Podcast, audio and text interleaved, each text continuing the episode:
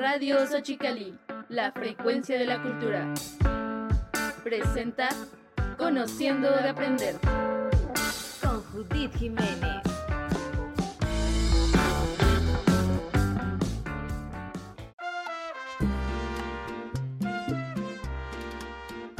¿Te acuerdas? Hace 60 años, cuando íbamos a la escuela, los maestros tenían todo ese poder sobre nosotros. Aprender daba miedo.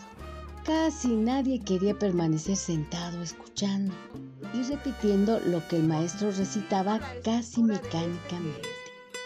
Hace tanto tiempo, lo primordial era obedecer y mantenerse callado, poner atención no distraernos y mantenernos al margen del silencio, aun cuando nuestro único interés era jugar y pensar que casi nada ha cambiado. ¿Quién hubiera pensado que existe una educación diferente a la que conocimos en las escuelas?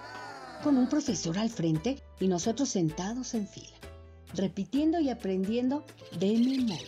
Primero, hace que entre estudiantes y maestros no existan diferencias. Nos ayuda a reconocernos como personas que a lo largo de la vida hemos aprendido cosas que cuentan como conocimiento, Ah. tan útil como el que nos muestran en las escuelas, pero es más cercano a la realidad que nosotros y nosotras vivimos. Se construye desde la experiencia que hemos tenido con el lugar y las personas que nos rodean. Esta manera de aprender hace que todas y todos platiquemos, compartiendo nuestras opiniones y puntos de vista para platicarlos. Así podemos ver que todas las personas contribuimos con algo. Se llama educación popular porque no viene en los libros de texto ni se imparte en los colegios o institutos. Esta educación se forma desde nuestro entorno en la comunidad desde los saberes que cada persona ha desarrollado.